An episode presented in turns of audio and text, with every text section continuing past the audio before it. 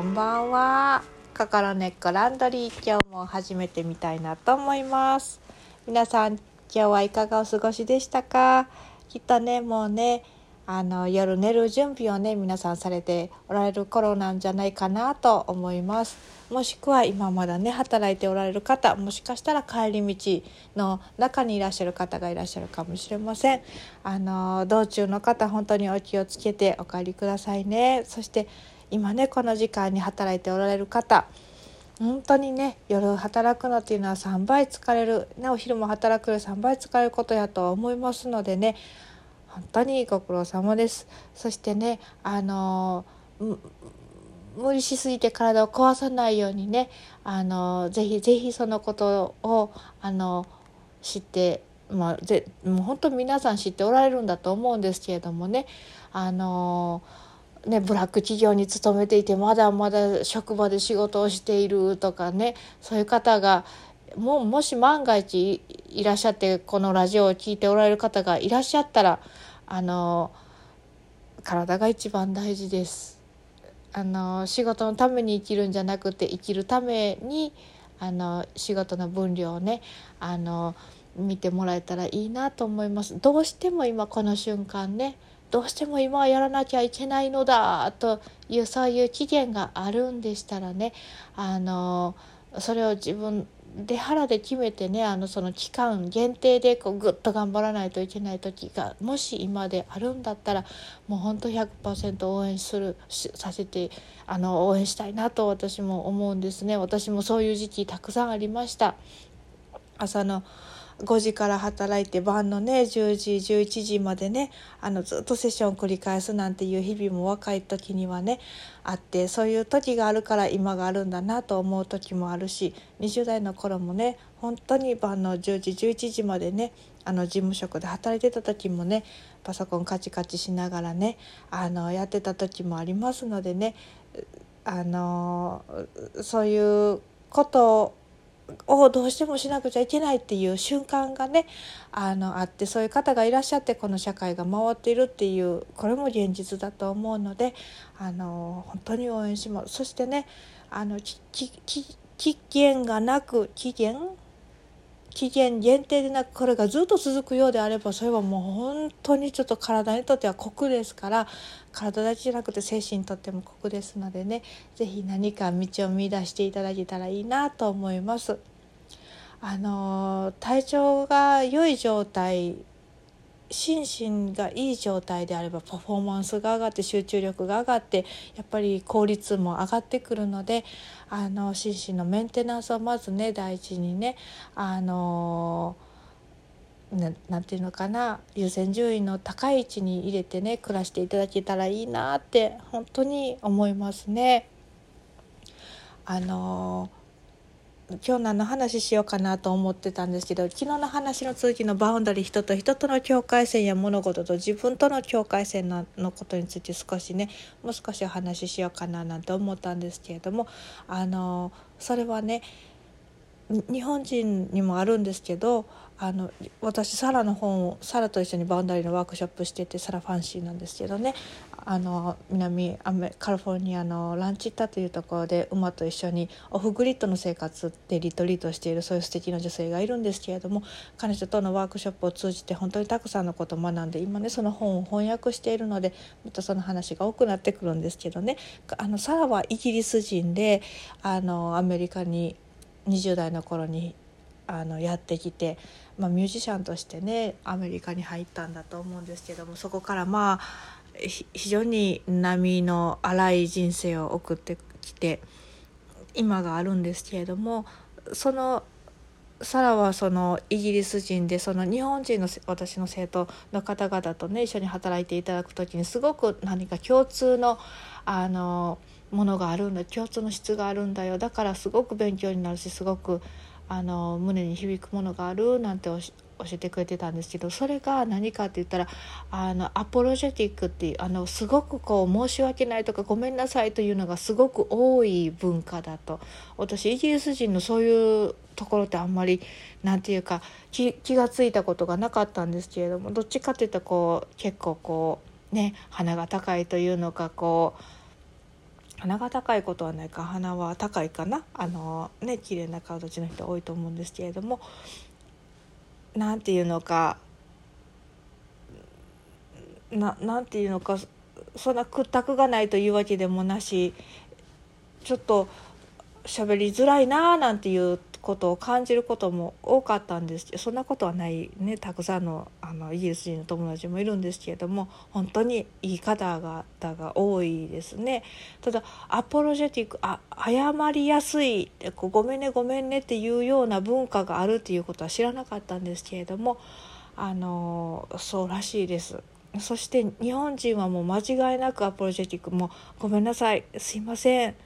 ていうのがすごく多い文化ですよね。これは本当海外に出ててもあの日本の中にいててもよく思うんですけれども自分もね結構そういうところがあったりするんですけれどもそその中であのこう自分自身のあのものとの関わりの中で何か何もしてなくても自分が悪いなとか何か物事が発生したら何か悪いことが発生したら私が悪いなって思うようなまあそれはねあのこのラジオが始まって最初の頃にお話してたあの知らないうちに受け継いできた罪悪感から発生しているっていうこともとっても多いしこう文化背景的にそういうふうになりやすいっていう傾向も強いと思うんですね。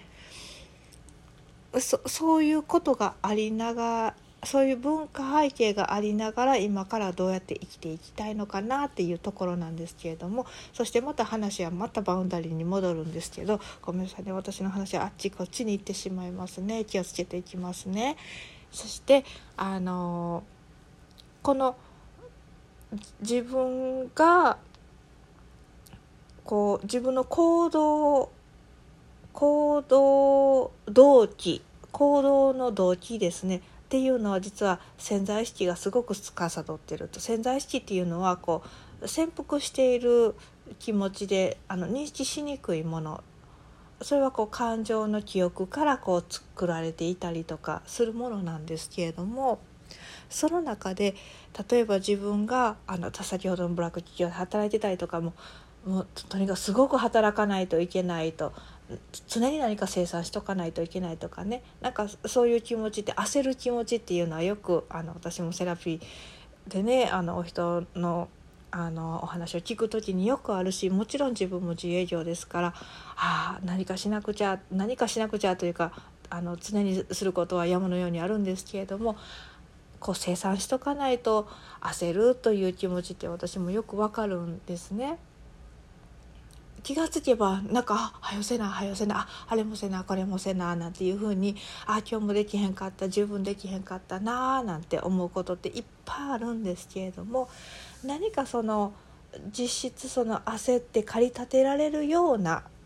というそういう気持ちがずっとどこかで走り続けているっていうのはこの現代生きてる人にはととっても多いと思うんですね。そしてその部分とあと与えられた仕事は絶対やらなくちゃいけないとかあの仕事を優先しなくちゃいけないとかっていうそういう考え方、まあ、そういう例えばそれがあの会社に行って勤めるっていうことお金を生産する仕事っていうこともあるかもしれないしもしかしたら家事家の中のお仕事。私はこれをもう絶対やらなくちゃいけない洗濯を私が絶対しなくちゃいけないとかお食事は絶対私が作らなくちゃいけないとかね。このこのオブリゲーションとロイヤリティというこの2つなんですね。これは義務感でありあのそれを尊ぶというねそれを一番優先的に思うと優先順位が高いというロイヤリティですねこの2つがどのように自分の中にあのもたらされているかってこれ案外無意識なんですよね。例えば友達と会ってて何かこう一緒にものをする。私はこの部分絶対私がしなくちゃって勝手に思っているから何か常に自分の方がちょっとしんどい役をしていたりとかもしかしたら反対に自分ももう絶対ちょっと人より楽じゃないと自分は潰れてしまうといつも何かこう重たいものを持っては私は持たないっていう風にな方向を選ぶとかその後でなんか自分はなんかやりきってないなって思ったりとかね。なんかこういろんな具合でそれが出てくることがあるんだと思うんですね。そしてこれは本当知らないうちにあの持ってるオブリゲーションあの義務感でありそしてロイヤリティであり例えば本当に好きなことを選ぼうと思ったら自分の教え込まれてきた刷り込まれてきた優先順位の価値観が高いものをさて置いといてさておきじゃないなんか横に置いといて自分の好きなことを選ぶっていうことを